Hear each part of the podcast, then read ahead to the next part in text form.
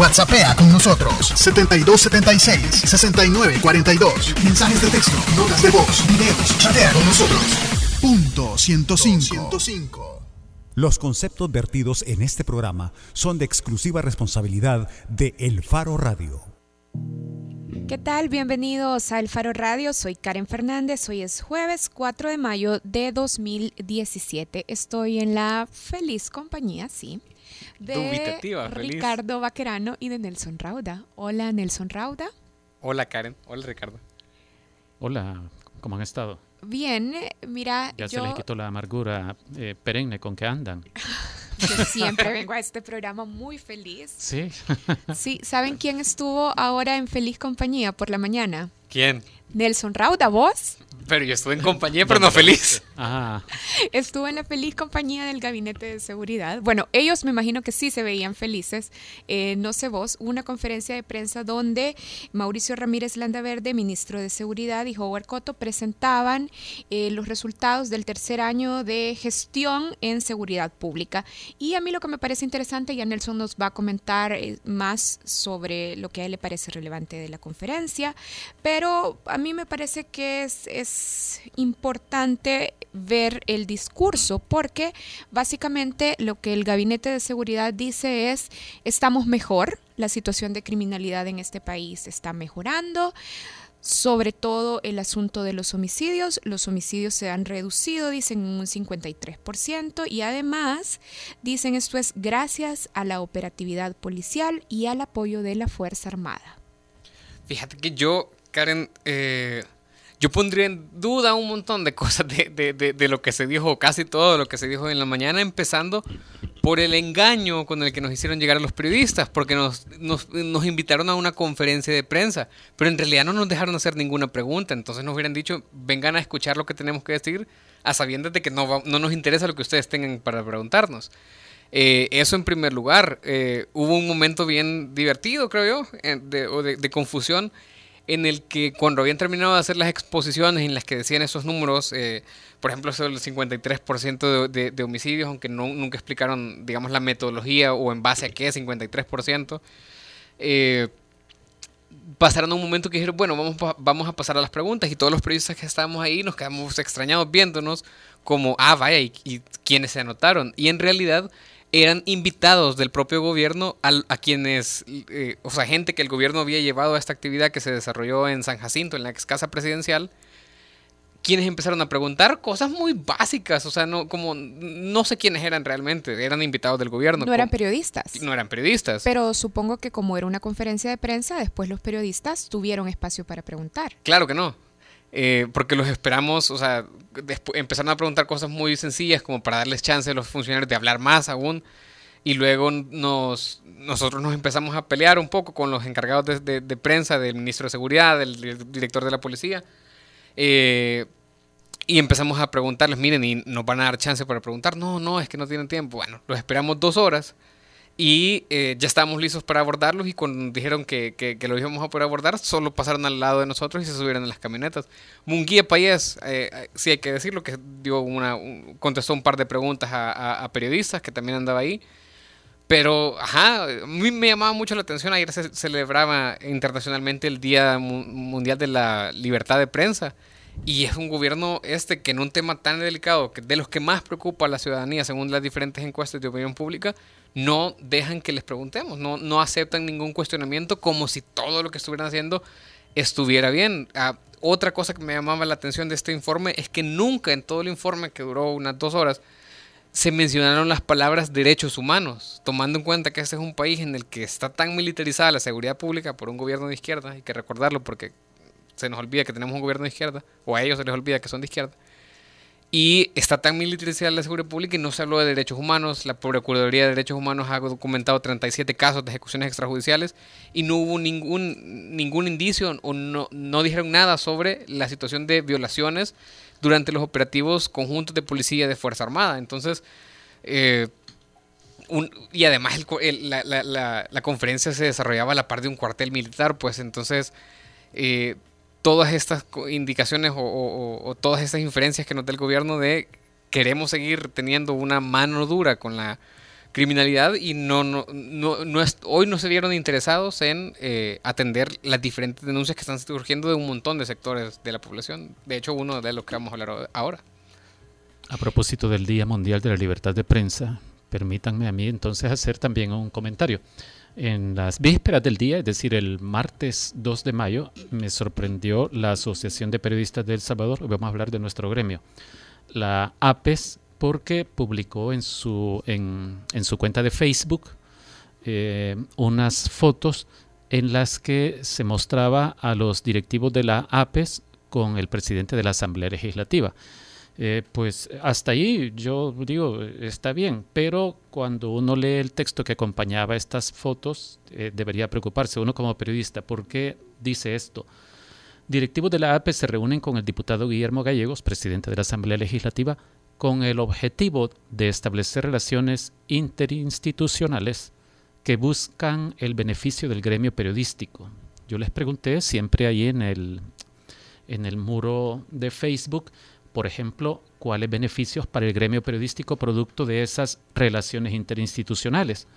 Y la APES me contestó, eh, así es Ricardo, eh, el Estado entendido en esa dimensión. No hablamos de un gobierno o de un político en particular. El Estado otorga estas garantías en Guatemala y en Panamá, mientras aquí tenemos colegas que están muriendo de cáncer y otras enfermedades en total desprotección.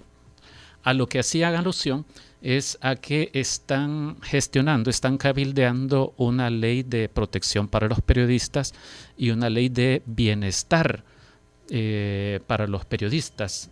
Eh, y la APES hace alusión al sueño de la caja mutual de los periodistas. Hace algunos años hubo una controversia dentro del gremio porque eh, algunos directivos de la Asociación de Periodistas estuvieron cabildeando para que, se, para que hubiera un, un capital semilla que permitiera crear la caja mutual de los periodistas. Eh, y había una discusión sobre cuán ético podía ser eso. Eh, cuando veo una publicación posterior, también el martes, que hizo la APES sobre esto, mis temores quedan confirmados. Dice, por primera vez la APE se acerca al primer órgano del Estado. Estas relaciones son importantes porque se pueden establecer lazos de cooperación. Es decir, están hablando de que la APES coopere con la Asamblea y que la Asamblea coopere con la APES o con los periodistas, pues. Y a mí eso no me gusta porque creo que los periodistas no están para establecer lazos de cooperación con con un poder del Estado, con un dirigente político, con el presidente de la Asamblea Legislativa. Y, me asusta porque creo que la APES, el gremio de periodistas más tradicional de este país y quizás el más importante en cuanto a volumen, en cuanto a reconocimiento internacional, creo que, está, que, creo que tiene un problema de ceguera sobre esto, la conciencia de cuál es la función de los periodistas y del oficio periodístico. Ahí está, pueden buscarlo en Facebook, en la en el muro de la Asociación de Periodistas de El Salvador. Bueno, estos dos temas eh, creo que de alguna manera nos permiten adelantarnos a los que a los que vamos a estar desarrollando en el programa. Por un lado, en esta conferencia donde se presentaron resultados en seguridad pública, ya Nelson eh, explicaba que no se mencionó nada de derechos humanos. Nosotros, de hecho, en la portada vamos a hablar del caso de Daniel Alemán. Daniel Alemán es un joven de 21 años que fue detenido, sigue detenido aunque ya hay una, un proceso en contra de los agentes policiales que lo detuvieron. Sí. Y ellos, de hecho, están acusados por fraude, ¿verdad? por fraude, por haber elaborado un informe con evidencias falsas. Ayer estaba programada la audiencia en el caso de este joven, de Daniel Alemán, y la audiencia se canceló y se, se ha reprogramado, de hecho, para 16. el 16 de mayo. Ese es el tema con el que vamos a abrir en la portada. Y sobre este otro tema que Ricardo estaba ya comentando, la independencia sobre todo de los poderes políticos Sí. que deben tener los periodistas, es un tema que también vamos a abordar de alguna manera con el tema que vamos a desarrollar en Bajo la Lupa, porque vamos a estar hablando de la importancia del periodismo, El de periodismo, investigación. La investigación de la corrupción, sí. Exactamente, y vamos a hablar con un periodista mexicano, Daniel Lizárraga. Si ustedes recuerdan eh, la publicación del año 2014, esa publicación que se llamaba La Casa Blanca de Enrique Peña Nieto, bueno, justamente Daniel Lizárraga es el periodista que lideró ese equipo de investigación. Así es que con eso vamos a volver en el Faro Radio. Ustedes pueden participar a través de redes sociales o si nos llaman al 2209-2887. O si quieren ver a Nelson Rauda y a Ricardo Vaquerano, también pueden seguir la transmisión en Facebook Live. ¿Y a, vos no te ven? Claro, a mí también me ah. van a poder ver, pero es más feliz verlos a ah. ustedes. bueno, ya regresamos en el Faro Radio. Sigan la transmisión en Facebook Live o participen a través de redes sociales. Ya volvemos. El Faro Radio. Hablemos de lo que no se habla. Estamos en punto 105. Así sonaba antes. Todos giran, giran, todos bajo el sol. Así suena hoy. Hay que subirse a un caballo con alas y creer fuerte. La mezcla perfecta de los éxitos de los noventas, 2000 y lo mejor de hoy. Punto 105, joven adulto. Cinco años.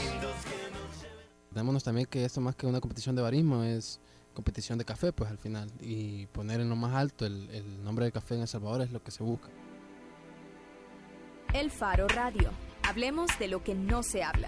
Martes y jueves, una de la tarde, en punto 105.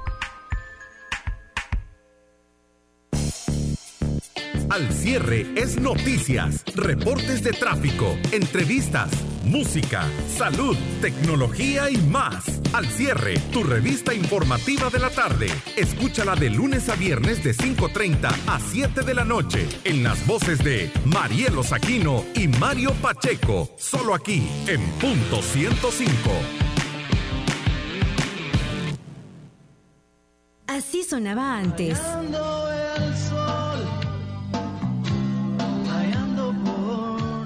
Suena hoy. No sufres más, no mi bebé. Eres la mariposa. La mezcla perfecta de los éxitos de los noventas, 2000 y lo mejor de hoy. Punto 105, joven adulto. Cinco años.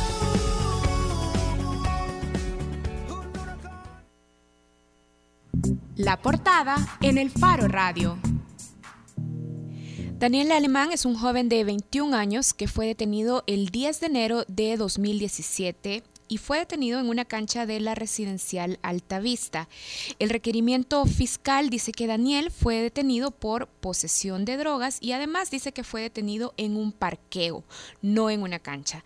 Sin embargo, eh, testigos de la captura confirman que la detención fue en una cancha y niegan que a Daniel se le haya encontrado un paquete de marihuana, como lo dice la policía. En este caso, dos agentes de la Policía Nacional Civil, los dos agentes que lo capturaron, fueron detenidos en el mes de abril y son acusados de elaborar un informe con datos y evidencias falsas.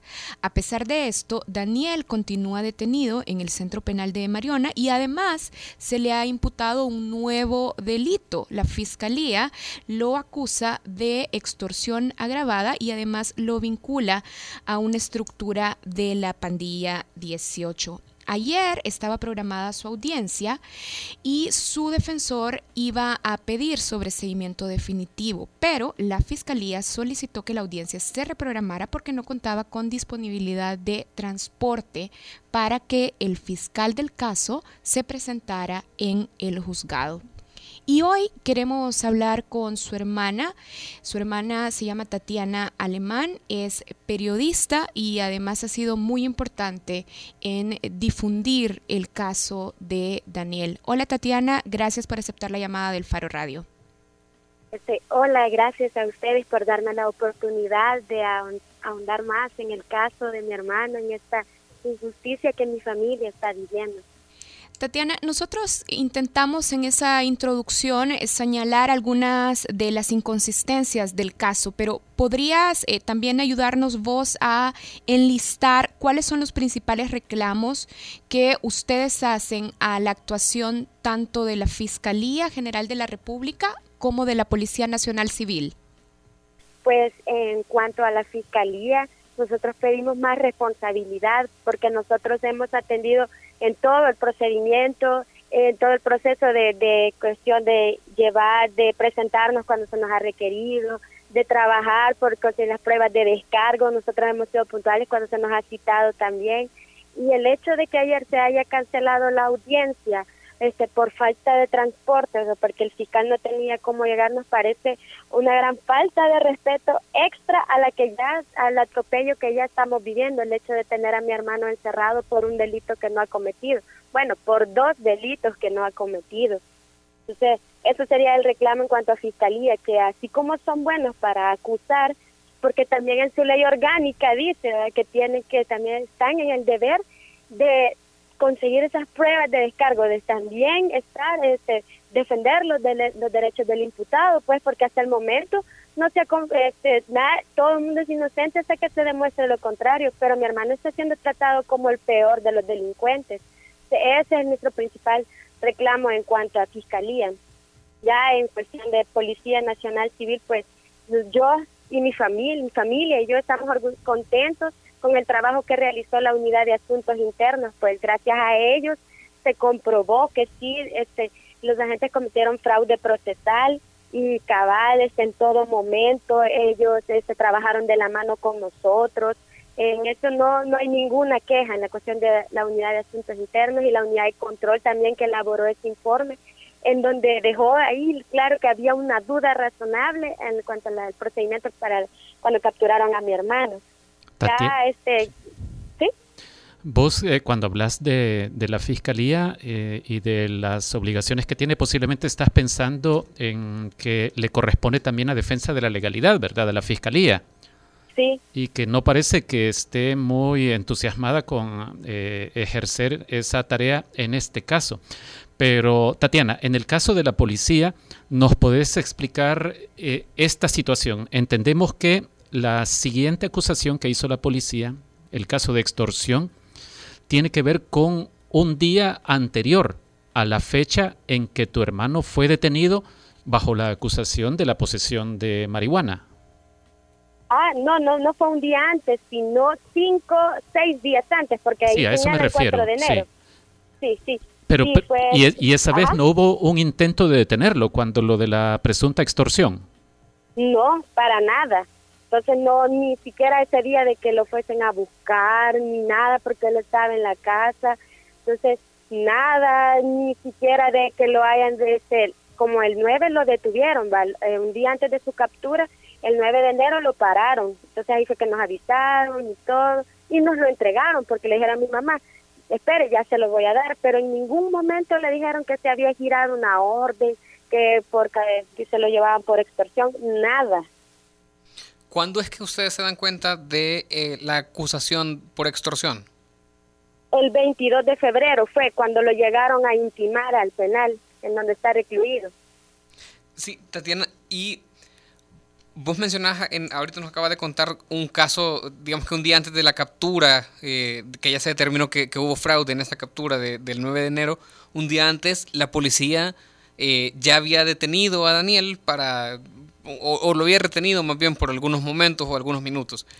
Antes de esto, eh, había, o, vos sabés de otros episodios en que la policía haya retenido o detenido o acosado a Daniel. Te lo pregunto eh, por esto, para saber si hay una, un posible ensañamiento o por qué creen ustedes que en ese día que capturaron a Daniel, por qué la policía decide enfocarse en él y si había tantas personas en esa cancha, si había eh, otros jóvenes. ¿Por qué la policía eh, enfoca a Daniel? ¿O por qué creen ustedes que, se enfocan en Daniel si él, eh, como ustedes aseguran, es inocente? Bueno, para primero te voy a contestar la cuestión de que si ya lo hubiesen detenido antes. Y sí, bueno, a él lo capturaron el 10, el 9 lo pararon y, le dijeron que era de rutina, normal. Pero eso en diciembre de 2016 también lo detuvieron junto a un amigo y ahí fue donde le robaron un celular que no tenía chip, sino que él solo lo ocupaba para jugar y sus redes sociales. Cuando le robaron el celular, la policía le robó el celular, decís. Sí, cuando lo detuvieron y lo golpearon ese día, a Daniel le robaron el teléfono y lo golpearon y les tomaron fotografías. Les tomaron fotografías a los muchachos, a mi hermano y al amigo que estaba con él. De eso nos comentó que les tomaron. Eso, eso fue una, ya, ya por 2009 este, uno lo pararon también junto a otros amigos Y ese día mi mamá fue también a recogerlo a la subdelegación. Con mi mamá este, alegó que por qué los tenían que golpear, por qué se los llevaban. Entonces también en ese momento le dijeron a mamá que se callara porque si no también ella, iba a quedar fichada. Y mi mamá vio también cuando le tomaron fotos esa vez que lo agarraron. Sí. le tomaron fotos de frente y de perfil. Y, Hace siete años. sí, porque esas de esa fecha data la ficha criminal de mi hermano. Ya. Tatiana, y cuando se produce lo del, lo del robo del celular, este incidente de diciembre, ¿ustedes hicieron algún reclamo ante la policía, alguna de las oficinas de la policía donde se pueden eh, poner este tipo de denuncias por malos procedimientos, por arbitrariedades? Pues fíjate que no, porque ignorábamos totalmente. Es que es la, yo te voy a ser sincera, en mi colonia nadie confía en la policía y de ir a decir voy a denunciar porque me han sí, es que por eso es mi pregunta, porque quiero entender, creo que puede ser útil para quienes nos están escuchando, qué tipo de relación hay entre la comunidad, en este caso ustedes en particular, y la institución responsable de resguardar, de garantizar su seguridad. No, ahí no, nadie confía y menos, no, o sea, nadie sabe que también hay eh, otras áreas dentro de la PNC que sí, bueno, si vos vas y pones la denuncia, puede que tal vez se tomen la molestia en investigar tu caso, pero de lo contrario no, es que ahí cuál es la fama, son torturadores, eh, andan golpeando, te friegan por cualquier cosa, ya te tienen en la mira y así, o sea, esa es la fama, con ellos no hay ninguna relación de confianza. Esto que estás mencionando, es, esto que estás enumerando, ¿lo decís por el caso de tu familia o conoces otros casos cercanos que, que muestren que la policía actúa de esta forma, que abusa? De mi familia, amigos, conocidos, vecinos, todos los que estamos en el mismo parqueo, la misma cuadra, ya los podemos, pues, o sea, ya sabemos que cuando andan ahí mejor cuidado porque si no te van a golpear o te van a parar y luego te van a llevar y el proceso de que tu mamá tiene que irte a buscar y luego que te dicen que una vez este a mi hermano este, lo llevaron hasta la casa y obligaron que mi mamá le pegara en la sala porque si no le dijo me lo voy a llevar. Mi mamá para que lo dejaran en paz le tuvo que pegar. Tatiana solo por estar sentado ahí ¿Cómo ha sido eh, para vos y para tu familia este proceso de denuncia de los agentes de la subdelegación de la residencial Altavista? Ya decís que la relación entre la comunidad y la policía es una relación de desconfianza y ustedes han estado denunciando estas prácticas arbitrarias a estos agentes, pero viven muy cerca de la subdelegación.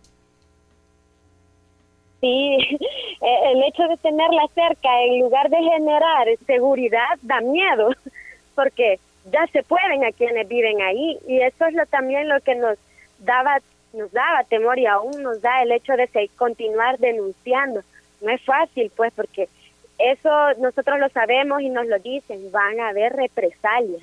Esto ya estamos, pero eso no nos detuvo, pues que a pesar de que nos puede pasar algo, ya sea a mi hermana, a mi mamá o a mí, incluso a mi hermano dentro donde está recluido, no nos detiene para nada, porque vamos a comprobar que mi hermano no es el delincuente que ellos se perfilan. Entonces, sí ha sido complicado todo ese proceso de denuncia en primer lugar, porque si no hubiese llamado la atención de los medios, no nos hubiesen hecho caso, créanme, así como tanta gente que me ha escrito a mí en mis redes sociales contándome sus vivencias, diciéndome, a mí también me pasó eso, yo estoy pasando por eso, pero ellos no hablan por miedo, eso es lo que pasa. Entonces, si, aunque suene así, de bien, como decir, corriendo, pero si no se hace bulla aquí, no logras nada. Eh, si no presionas, no hubiésemos logrado, porque no se acerca a la Procuraduría, sí, pero si uno no está ahí empujando, presionando y todo, no avanza el caso. Gracias a Dios, en el de mi hermano, sí, y por el apoyo que tuvimos también de otras organizaciones, como el Servicio Social Pasionista, como el IDUCA, hemos dado pasos contundentes hasta llegar a la captura de los, de los agentes que cometieron el fraude con mi hermano. Tatiana, ¿Vos o tu familia han recibido entonces amenazas directas en este proceso de, denuncia y luego de la captura de Daniel?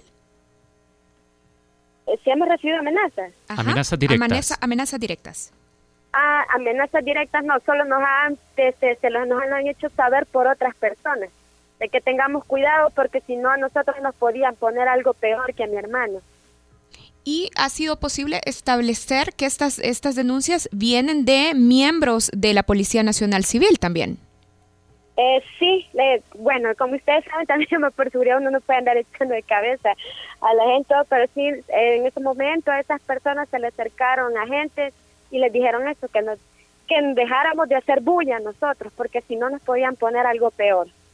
Mira, y respecto, yo me acuerdo que uno de los primeros incidentes fue directamente con eh, la directora de comunicaciones de la policía, incluso Howard Cotros la salió defendiendo en una conferencia de prensa cuando se dio a conocer lo de el, informe de la unidad de control que hablaba de un fraude procesal. Eh, ¿Qué sucedió? ¿Hubo algún seguimiento a ese caso de parte de, la policía? Yo entiendo que ella también había hecho llegar algunas amenazas, eh, te había hecho llegar algunas amenazas. Eh, bueno, con el caso de la señora Senia, porque así creo que se llama, eh, con ella nosotros pusimos en la denuncia en el Tribunal de Ética Gubernamental. Ahí nos dijeron que nos avisarían tres meses después si, si daba lugar, si procedía, en lo que había hecho ella, porque nos explicaron que eso más, lo que había hecho la señora era este calumnia y que esto ya podíamos irlo a denunciar a la fiscalía, me dijeron, que ya se consideraba así como delito en eso ya, ya no ha avanzado. Bueno, hasta el momento esperando a ver qué dicen en el Tribunal de Ética, porque sí, nosotros fuimos a poner la denuncia y también se ofertó el audio de la llamada donde ella dice que mi hermano es un extorsionista, pandillero y que le han encontrado dinero y un montón de cosas que ustedes ya saben. Tatiana, institucionalmente, ¿cuán bien se han sentido acompañados ustedes? Porque aquí hay claros indicios de arbitrariedades, de abusos, de violaciones a garantías constitucionales. Y hay varias instituciones que podrían eh, estar eh, involucradas en, esto, eh, revisando el caso. ¿Cuán bien han respondido las instituciones como la Procuraduría para la Defensa de los Derechos Humanos? ¿Con contundencia? Con, ¿Han sido oportunas también? pues al menos gracias este, se ha respondido bien, eso podemos decirlo, porque ellos este, hicieron un, informe en donde pedían así medidas cautelares al juez, este, y también han estado pendientes de pedir la liberación de mi hermano, también haciéndole saber al juez de instrucción que él les contestó de que se iba a decidir eso en la audiencia preliminar, que hasta entonces él iba a dar su dictamen. Bueno, y lastimosamente se canceló. Pero sí, en cuanto a eso no me puedo quejar. El procurador adjunto, Gerardo Alegría, eh, se ha portado muy bien con nosotros, ha estado pendiente en todo momento. Incluso llevaron un médico para que revisara a mi hermano y todos han estado, se han portado muy bien, bien acompañados. Sí, Tatiana, como aquí hay eh, indicios bastante claros de abusos, eh, ya hay también un, un caso probado de, de fraude. ¿Ustedes están valorando eh, entablar una demanda contra el Estado? Pues fíjate que eso sí ya lo hemos pensado, pero todavía no hemos llegado a una decisión que qué se puede, cómo lo vamos a hacer y todo, porque la verdad que estos dos casos nos están absorbiendo mucho, pero yo te voy a ser sincera, uno puede ponerle la demanda y todo, y quién sabe, quizás alguna compensación económica, pero la ¿Quién va a reponer todo el sufrimiento de, mi hermano, de mi familia, todo el daño a la dignidad? Entonces, creo que no no no, no bastaría que si, si, que le ganamos la demanda al Estado, porque también es otro proceso que enfrentarnos a este demonio, a este sistema tan desastroso. Bueno, Tatiana, muchísimas gracias por aceptar nuestra llamada. Estábamos conversando con Tatiana Alemán. Tatiana es hermana de Daniel Alemán, el joven que fue capturado en enero de este año por la Policía Nacional Civil y en el cual ya se ha establecido que una alteración, una fabricación de evidencias para inculparlo y así capturarlo. Sí, interesante cómo cerró Tatiana diciendo que qué terrible esto de tener que enfrentarse al demonio que es el Estado.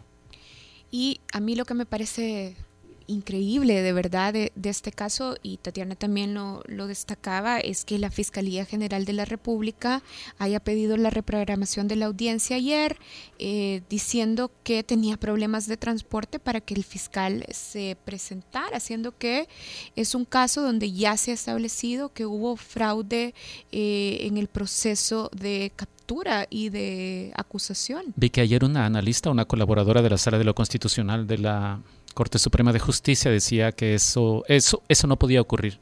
Decía que la Fiscalía, en su cuenta en Twitter, eh, Erika Saldaña, decía que la Fiscalía debe buscar, haber buscado y encontrado la forma de resolver eh, que, que, se presentara el fiscal del caso, pues porque no se puede estar jugando con la vida de una persona que está privada de libertad y que por algo como es que no teníamos transporte, eh, puede que se le alargue su permanencia en Bartolinas o en, prisión.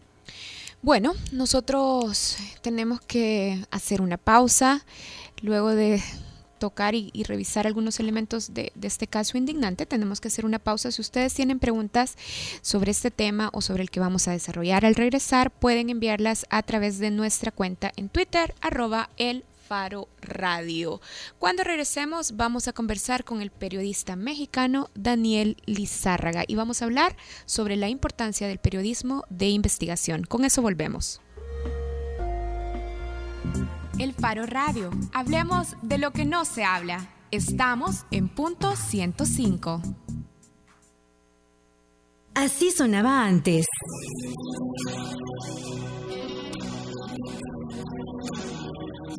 Así suena hoy. Con tu física y tu química, también tu anatomía, la cerveza y el tequila y tu boca con la mía. Ya no la mezcla perfecta de los éxitos de los noventas, 2000 y lo mejor de hoy. Punto 105, joven adulto. Cinco años. El presidente ha denunciado mucho eh, la corrupción hacia afuera, ¿no? Y pues ahora es tiempo de ver si realmente existe esa vía en el ojo de él, ¿no? El Faro Radio. Hablemos de lo que no se habla.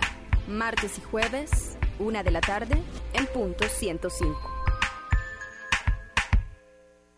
Todos los sábados, agrégale un plus a tu fin de semana y disfruta de los tracks del momento. Evelyn Álvarez te los presenta todos. Del 20 al 1 en Plus 20, el conteo musical de la semana con los éxitos favoritos. Plus 20 todos los sábados de 10 de la mañana a 12 del mediodía por punto 105. Así sonaba antes.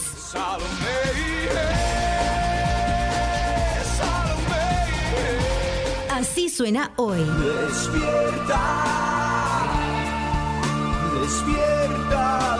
La mezcla perfecta de los éxitos de los 90, 2000 y lo mejor de hoy. Punto 105.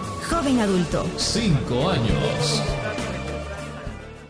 Bajo la lupa en el Faro Radio. El ex gobernador del Estado de México, Enrique Peña Nieto, se convirtió en presidente de México en diciembre de 2012. Dos años después, aproximadamente, en noviembre de 2014, un equipo de periodistas liderado por Daniel Lizárraga publicó una investigación que demostró que Peña Nieto y su esposa, Angélica Rivera, tenían como residencia familiar una casa valorada en unos 7 millones de dólares y ubicada en una de las zonas más lujosas de la ciudad pero realmente la propiedad no le pertenecía a la pareja presidencial, sino a Grupo IGA, un consorcio empresarial que había ganado también contratos muy importantes con el gobierno federal, el Estado de México e incluso el PRI, el partido de Peña Nieto. Al equipo de periodistas a cargo de esa investigación, publicarla, de hecho, les costó el empleo. Unos meses después de la publicación, en marzo de 2015, MBS Radio anunció el despido de Daniel Lizárraga, su director de investigaciones especiales. La empresa argumentó que el despido era por pérdida de confianza. Hoy vamos a conversar, de hecho, con Daniel Lizarra. Como ya lo decíamos, eh, Daniel estuvo a cargo del equipo de investigación que publicó este caso, La Casa Blanca de Enrique Peña Nieto. Daniel es periodista de nacionalidad mexicana y ya está en línea. Hola Daniel, gracias por aceptar la llamada de El Faro Radio. Hola, ¿qué tal? ¿Cómo están? Muy buenas eh, tardes desde la Ciudad de México y un saludo para ustedes y todas las personas que nos escuchan. Daniel, después de la publicación, la presidencia de México dijo que la propiedad intentó explicar lo que había pasado y dijo que esta propiedad le pertenecía a la esposa del presidente y ella, luego de intentar justificar su patrimonio, también dijo que lo que pasaba es que tenía un compromiso de compra con Grupo IGA, el grupo empresarial, y finalmente anunció que iba a vender la propiedad. Y Peña Nieto ya ha pedido perdón en más de una ocasión por esa residencia. Parece que la investigación, al menos en lo inmediato, tuvo algunos efectos, tuvo algunas consecuencias. Pero te queremos preguntar, ¿qué ha cambiado en México en la lucha contra la corrupción desde la publicación de esa investigación? Pues mira, sinceramente no ha pasado mucho en el sentido del marco legal o jurídico eh, realmente en este sentido creo que nos parecemos mucho todos los latinoamericanos. Lo que ha sucedido es, digamos, primero en términos prácticos, y, ha tenido por otras razones también, pero ha sido importante el deterioro de la imagen pública o de la credibilidad o de la popularidad del presidente Enrique Peña Nieto en México eh, está completamente abajo es el peor presidente calificado en los últimos años y un elemento pues ha sido este asunto de la Casa Blanca en las lomas de Chapultepec, una de las zonas más caras en la Ciudad de México y bueno, ha sido un costo político en este sentido y creo que ha sido el más costoso eh, para el gobierno que él encabeza. Eh, por otro lado, en las consecuencias jurídicas, digamos, es que también ha sido un elemento que detonó que detonó, perdón, eh, que se creara el Sistema Nacional Anticorrupción y que se va a nombrar a un fiscal anticorrupción en México. El proceso ha sido muy tortuoso, de hecho todavía no se concreta del todo. Eh, ya está el sistema, ya está la ley, ya hay un consejo encargado de vigilar que todo vaya, que marche en orden, pero falta el nombramiento del fiscal y algunas otras cosas que se han atorado tanto en la Cámara de Diputados como en el Senado de la República y esto no se ha podido concretar, aunque hay organismos de la sociedad civil que están eh, permanentemente empujando para que para que esto se concrete. En la práctica legal, bueno, pues ya sabemos que el presidente nombró a un fiscal, un amigo de él, y digamos que se investigó a sí mismo y entonces el amigo le dijo, tú no eres culpable en México tenemos un problema grave que, eh, bueno, varios, pues, pero uno de ellos es que el conflicto de interés desde el punto de vista y término legal no está tan regulado, ni siquiera tipificado correctamente. ¿Qué quiere decir con esto? Que las causas por las que puede proceder un tipo de delito o un posible delito por este sentido no está clara la forma en que se le podría sancionar al presidente o a cualquier otro servidor público. Daniel, te saluda Ricardo Vaquerano. Vos decís o comenzaste respondiendo que en realidad no había ocurrido nada a pesar de esta breve enumeración que haces eh, al final de tu respuesta. Eh, a la administración Peña Nieto, aparte de este caso de clarísima corrupción de lo de la Casa Blanca, se le puede también mencionar, se le puede echar en cara eh, algunas de las matanzas más eh, notables de los últimos años, con participación de agentes del Estado, por ejemplo, lo de Ayotzinapa. Eh, sí, ese es un asunto que ha sido también parte de la imagen del derrumbe de la imagen del gobierno, aunque allí también hay otras instancias que intervienen porque la policía que enfrentó de alguna manera, por los digo entre comillas, a los estudiantes, no fue una policía que estuviera al mando del gobierno del presidente Peña Nieto, sino de un alcalde, el cual ya está encarcelado, y bueno, obvio el alcalde y toda la policía estaba, no digo penetrar, eran parte de la propia delincuencia organizada. El, yo creo que el cargo mediático al presidente en este sentido, pues ha sido por el tener la palabra por el torpe manejo de la investigación y que de alguna manera tampoco ha quedado claro eh, hasta dónde te pudo haber intervenido el ejército para impedir que esto sucediera, no tanto para llevarse a los muchachos, pero en los hechos, eh, pues ahí está el tema y el, el caso de eh, pues Ayotzinapa Guerrero, el caso es que tenemos 43 estudiantes desaparecidos. Sí, es que a eso me refiero, es decir, por, por un lado el la desaparición y asesinato de los estudiantes, pero luego vienen eh, una serie de, de, medidas o de decisiones que parecían más bien eh, destinadas a encubrir o a tratar de que no se descubriera la verdad. De hecho, hay todavía una gran cantidad de dudas sobre lo que sucedió. Las versiones oficiales se han ido desmoronando poco a poco y lo que no se ha visto es una voluntad clara del gobierno de Peña Nieto porque esto se aclarara. A eso me refería yo. Sí, sí, exacto. Ese es, ese es el tema, pues que no hay una, digamos, una claridad respecto hacia dónde se encaminan las cosas. Si ustedes entrevistan a alguien del gobierno, les va a dar un rosario de nombres y de listas de personas vinculadas al narcotráfico, incluido el alcalde de Ayotzinapa y su esposa, o el exalcalde de Ayotzinapa y su esposa, pero a final de cuentas, como tú lo apuntas hace unos segundos, el, el problema es dónde están los muchachos que no han aparecido y eso es pues algo que ha sido un reclamo que no sé hasta dónde se va a llevar. Sí, ahora, Daniel, a lo que yo quisiera llegar es a esto. Vos decías, es que nos parecemos mucho todos los latinoamericanos en cuanto a que este tipo de, de casos, de revelaciones, de investigaciones periodísticas eh, suelen terminar en nada, eh, por lo menos institucionalmente. Sin embargo, entre El Salvador y México está Guatemala, donde ya vimos que por un destape de corrupción eh, cayó el presidente Otto Pérez Molina. Es decir, esto el caso de Otto Pérez podría contradecir lo que vos mencionabas de que en los países latinoamericanos no sucede nada. Sí suceden cosas de vez en sí, cuando. Pero, claro, pero ojo, porque en este, en este caso está muy claro que hubo un tema de una organización de extranjera, digamos, quiero decir de la ONU, que intervino para que se investigara, es decir, hay una fiscalía anticorrupción, no sé si exactamente el nombre, o una comisión eh, que investigó el caso que está en de alguno de los brazos de Naciones Unidas, y esto, el hecho de que se tomara una decisión política de que esto sucediera, pues también le agilizó las cosas, a, digamos, al país, porque eh, no sé si lo hubieran dejado exactamente en manos internas hubiese tenido el mismo resultado. Daniel, ya decíamos en la introducción que MBS te, te, despidió unos meses después de que se publicó la investigación de la Casa Blanca.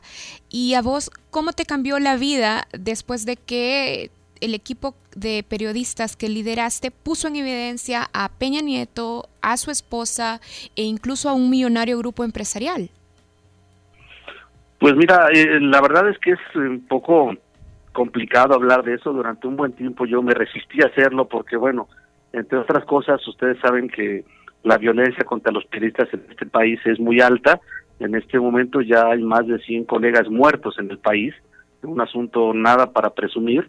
Eh, y bueno, la mayoría de estos compañeros no están en la Ciudad de México, están en zonas azotadas o dominadas por el, la narcopolítica y sobre todo muy cerca del Golfo de México o con la frontera con Estados Unidos, que son los sitios más difíciles para ejercer el periodismo en México. De tal modo que, bueno, eh, conservar la vida en el país ejerciendo el periodismo en zonas difíciles es de verdad todo un asunto de vocación y también ya un asunto de alerta, incluso en organismos internacionales de protección a periodistas y de derechos humanos. Eh, lo que sucede en la Ciudad de México es un tanto distinto, entre otras cosas porque digamos que la figura de donde yo yo trabajaba hasta hace un año con Aristegui Noticias, con Carmen Aristegui, es una persona muy mediática. Me parece que la más que ya de lo físico, porque nunca ha habido nada, ha habido una especie como de andanada para ahogarnos, silenciarnos, dejarnos, dejarnos sin espacio, que nadie te contrate y eh, bueno, eh, a cada uno de nosotros en lo individual, pues eh, cayeron auditorías de Hacienda, de revisión de impuestos, de multas, y ha sido muy complicado porque te ahogan de en otro sentido, es otra manera de silenciarte, Daniel, es otra manera de aislarte. Daniel, entonces estás hablando de algo que huele como a una conspiración entre gobierno por un lado y por otro lado empresarios de medios para tratar sí, de acabar con su carrera de periodistas. Sí, lo que sucede es exactamente eso, es más bien el, el tratar de que pues de, efectivamente de aislarnos. Yo ahora trabajo en una organización civil que se llama Mexicanos contra la Corrupción, que parece pleonasmo, pero así se llama, eh, donde tiene una unidad de este de investigaciones especiales y ya estamos publicando cosas. Yo tiene un año que me separé del grupo de Carmen Aristegui, ella ya está de nuevo al aire, pero básicamente con sus propios recursos lo tuvo que hacer como lo hacen ustedes de internet y vamos a ver qué tanto puede desarrollar esto, porque evidentemente la falta de dinero es complicada para sacar un proyecto periodístico del, del tamaño del que supongo que ella quiere ir armando poco a poco. Pero sí hay una, evidentemente, una andanada judicial desde el punto de vista fiscal, sobre todo, para tratar de ir pegando donde más duele para, pues, para, digamos, perdón la palabra, joderte la vida, ¿no? Daniel, te saluda Nelson Raude. Yo ayer, con ocasión del Día Mundial de la Libertad de Prensa, revisaba unos datos sobre México y vi que, por ejemplo, en el WordPress Freedom Index eh, bajó entre 2002 y 2017. México pasó del puesto 75 a nivel mundial al puesto 147. Y eh, a mí mi, mi pregunta es, si nos pudieras enumerar cómo fue dándose esa degeneración de, la calidad eh, del ambiente para hacer periodismo en México. Lo pregunto porque, por ejemplo, en El Salvador, eh, no es que sea, exactamente un país con una gran libertad de prensa, pero no hay de momento riesgos muy graves de que te maten por ser periodista. Hay riesgo de que te maten por andar en, el transporte público, por cruzarte a una zona de una pandilla diferente a donde vos vivís pero no exactamente por ser periodista. ¿Qué pasó en México? ¿Cómo fue ese proceso degenerativo para llegar al momento en el que ahora están los periodistas mexicanos? Mira, tardaremos como tres horas en explicarlo, pero los puntos esenciales son el, el que entendíamos nosotros hace algunos años que había alguna diferencia más o menos que nosotros entendíamos entre el gobierno y el narcotráfico, aunque creíamos que de alguna manera había acuerdos para evidentemente eh, se genera cierto círculo de, impunidad. Eh, pero al paso de los años lo que sucedió es que ya la frontera no fue quedando tan clara.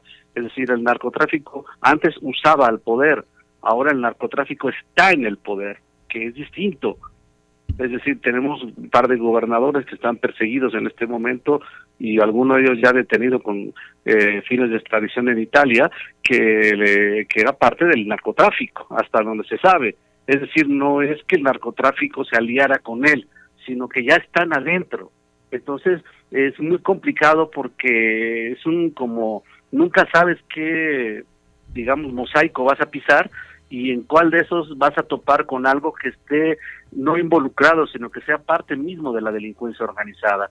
Entonces, eh, para los compañeros que cubren sobre todo zonas muy dominadas con mayor concentración de poder del narcopoder es muy complicado porque cualquier cualquier cosa que les toques puede ser motivo de, de una de una venganza. Y digamos que en esos términos en México no hay asuntos de te voy a mandar una carta aclaratoria te meten un balazo en la cabeza y se acabó. Entonces me parece que que el tema es mucho más complejo si también entiendes que este dominio también que ha ejercido el narcotráfico en México con la prensa es a veces dicen es que están recibiendo dinero eh, algunos de ellos yo no sé realmente si eso ya habrá pasado no tengo prueba de eso pero también eh, con, el, con los narcos en México pues en algunas zonas no es un tema de que si quieres o no aceptar el dinero. Es decir lo tomas a la fuerza o te mato y si no lo tomas de todos modos no puedes hacer nada porque vas a hacer o vas a escribir lo que yo quiera.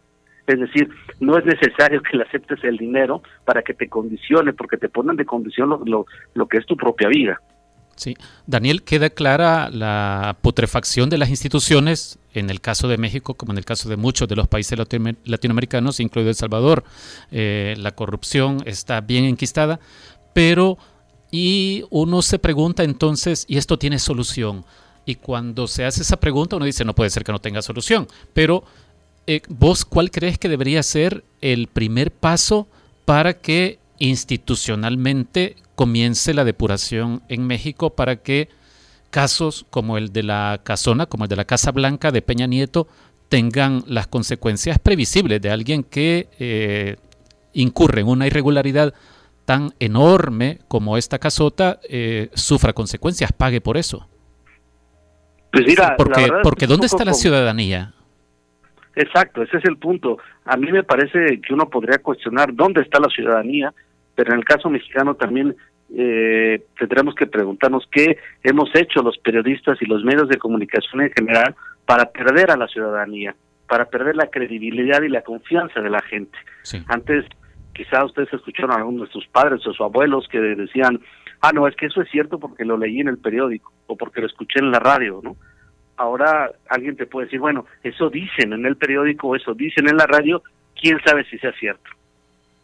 Es decir, el discurso ha cambiado con la gente y eh, esa fecha hay que pensar cómo la vamos a cerrar, cómo nos podemos, al menos en México, volver a ganar la confianza de la gente y eso pasa por muchas cosas. Una de ellas tiene que ver con, con trabajar ahora desde medios, tratar de trabajar desde medios que tengan mayor libertad, pero que sean encabezados por reporteros por, o por organizaciones civiles, encontrar un nuevo modelo de financiamiento, como ustedes lo han hecho a través del, del Faro, que es un ejemplo para toda la región, porque de otra manera los no vamos a poder tener la, la libertad y también con ello la, el rigor y la responsabilidad de proveer mejor información a la ciudadanía. Entonces, mientras no volvamos a dotar de buena información, de calidad, de profundidad, eh, no vamos a generar ciudadanos informados.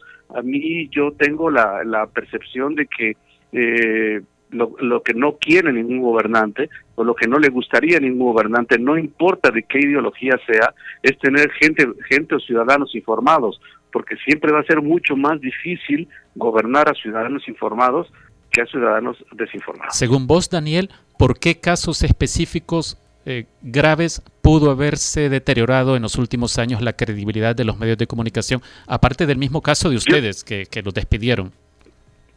Sí, yo creo que tiene que ver mucho con los dueños de los medios, es decir, eh, en México y no sé hasta qué punto también allá con ustedes, la gran mayoría de los medios de comunicación o los dueños de los medios de comunicación no son mm, dueños que cuyo único negocio sea el periódico tienen negocios de otro tipo y eh, cualesquiera que sea y eso y la a final de cuentas el radio la, la prensa el canal de televisión son como la punta de lanza a través de la cual eh, fastidian pican o consiguen lo que ellos quieran ya sea privilegios o dinero o la punta de lanza también para que sigan el otro tipo de sus negocios aparte para que no los toquen en sus otros negocios. Se convierten en un instrumento de ese grupo político perdón o de ese grupo empresarial para conservar sus negocios. Entonces, cuando esa es la intención de hacer periodismo, cuando esa es la intención de hacer algo que tiene que ver con la comunicación, cuando hay otro negocio detrás,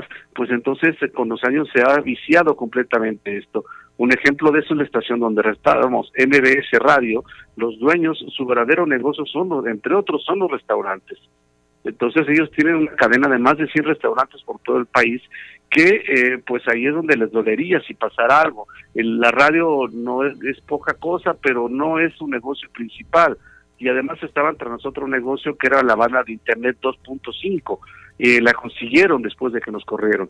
Eso era lo que realmente querían. Por eso usaron o usan a los periodistas o han usado a los periodistas para obtener otro tipo de negocios. Me parece que si no hacemos algo, si no repensamos este asunto del modelo de negocios, si seguimos repitiendo esa fórmula, pues va a seguir llevando este distanciamiento. Sí, Daniel, muchas gracias y te recordamos que te esperamos para dentro de 12 días aquí en El Salvador. Estoy muy contento de poder ir a saludarlos allá personalmente. Gracias, eh, Daniel. Bueno, esta despedida, esta despedida de Daniel es eh, nada más una despedida temporal, porque como ya lo estaba anunciando Ricardo, Daniel Lizárraga, periodista mexicano, especialista en periodismo de investigación, orientado sobre todo a descubrir casos de corrupción y política, va a estar en el Foro Centroamericano de Periodismo. De hecho, va a estar participando en una mesa que está programada para el martes 17 16 de mayo por la noche.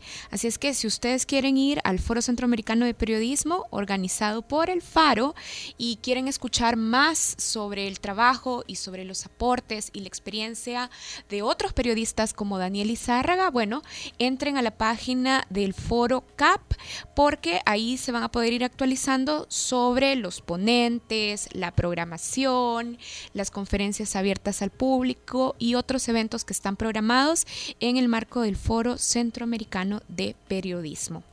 Que arranca el lunes 15 de mayo. 15 de mayo. Exactamente, así es que ya lo pueden ir bloqueando en sus agendas. Bloqueando. Bloqueando en sus agendas. Ah. O sea, bloqueando la semana para que no pongan otras actividades, pues, Ah. por ejemplo. Ajá.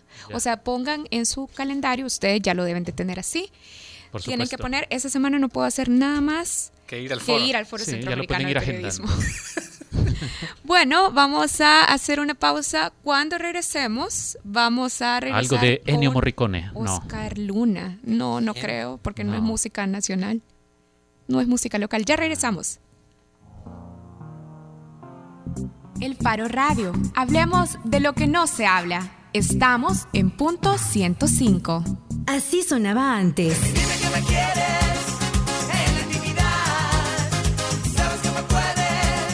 Así suena hoy.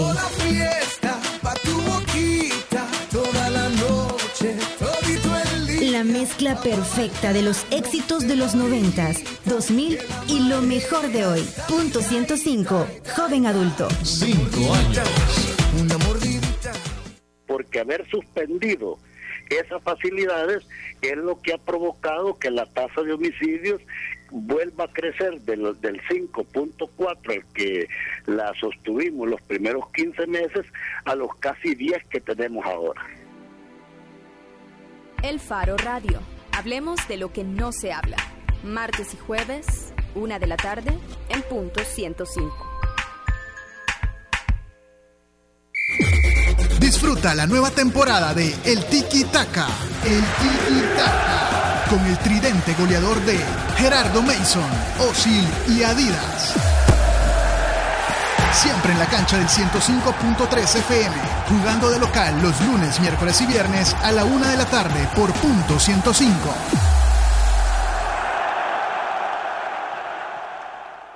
Así sonaba antes.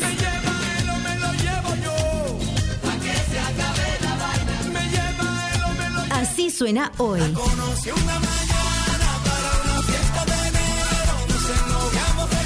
La mezcla perfecta de los éxitos de los 90s, 2000 y lo mejor de hoy. Punto 105. Joven adulto. Cinco años.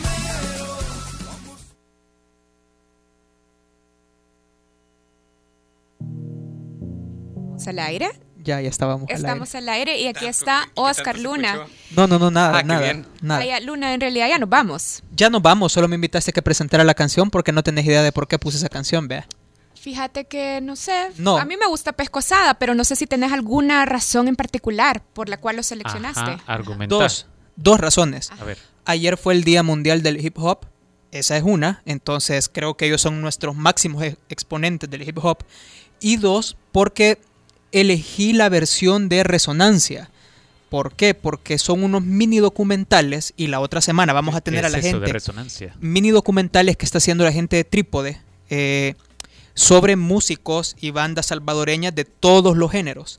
Entonces, para que nos cuenten un poco más de este gran proyecto, van a venir la otra semana. Entonces, quería Cuando dar un también poco... nos van a hablar de cerveza, pero otras personas. Pero otras personas nos van a hablar de cervezas Ah, también. Vamos a qué chivo va a tomar estar aquí. la otra semana. No estás invitado. lúdico. ¡Ey, hombre!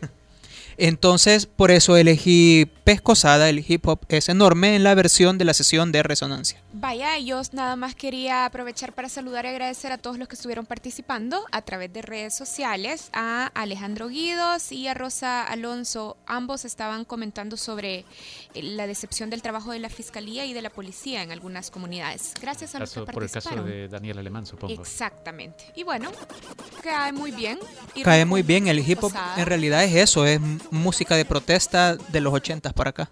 Bueno, nos vamos. Se quedan con Pescosada. De Star Wars.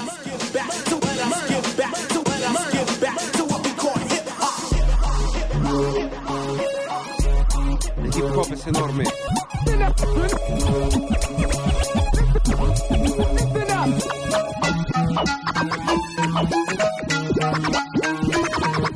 El hip hop es enorme, lo sé, lo tengo claro. El hip hop es enorme, son ideas, son disparos. El poder que se me ha dado lo disperso cual bacteria. El respeto que he ganado mantiene mi cara seria. Esto marco mi camino, mi destino y mi propósito. Hip hop es el banco donde dejo mis depósitos sonando como grandes con el sonido de los Andes. El rap nació en New York y ahora vive en todas partes. Tardes en las calles, batallas de freestylers. No pueden pararlo, es como droga oculta en trailers. Yo he sido testigo y sigo siendo practicante ante tanta injusticia. Este ritmo es mi calmante. Amante de la protesta, letra el flow es mi respuesta. Rap me ha llevado a cuestas cuando nadie en cree. Me dijo no seas don nadie, aprendí a escribir y leer. Sobresea tu enemigo, pero haciendo que se me. La sensación no se explica si mi público me grita. Necesita que les dé el coraje de los vietnamitas. Solo voy contra este mar de cabezas inconformes. Me acompañan al unísono. El hip es enorme. Un cuento decía que era parte de mi vida, el firme pensamiento de calles y avenidas. Si trabajas muy duro, nunca falta la comida. De los necesitados se aprovechan distinguidas personas.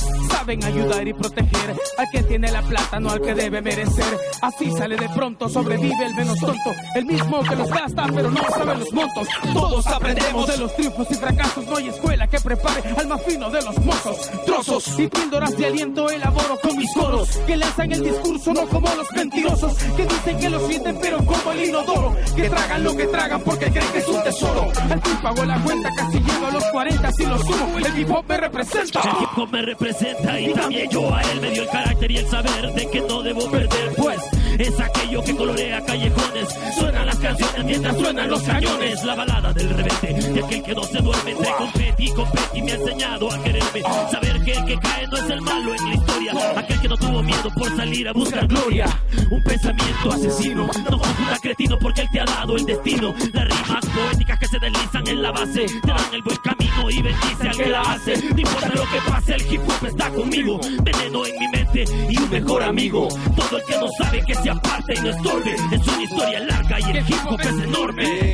Dispuesto siempre está en la primera línea, el principio de la batalla. Día a día su voz no calla y no falla. Tiene un golpe letal, yo lo hago profesional. Mi voz hoy suena en todos lados y eso es lo natural. No funciona en la adolescencia, su presencia me dio fuerzas. Pusimos resistencia en la calle, la violencia. El rap de se gritar a muchos pone a llorar. Lenguaje universal, acompañado de los clásicos. No importa si el sonido es básico, cuando es único y el químico del público se activa. Energía intensifica, su mística se aplica. Matemática perfecta, inyecta el anticuerpo cuando la música se infecta. Vive en el cantón y en la ciudad, en lo bueno, en la maldad. La voz del que no habla, el que te hace estar conforme. Por eso y muchas cosas ahora digo, el hip hop es enorme.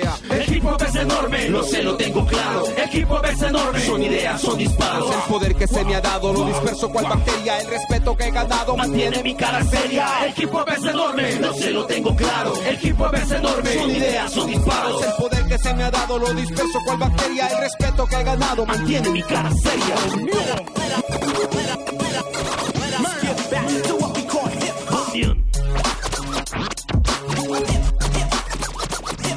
Yeah,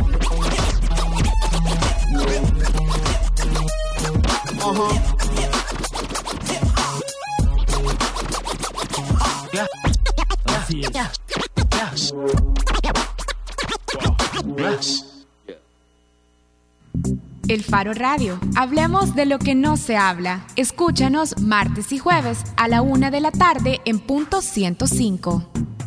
Los conceptos vertidos en este programa fueron de exclusiva responsabilidad de El Faro Radio.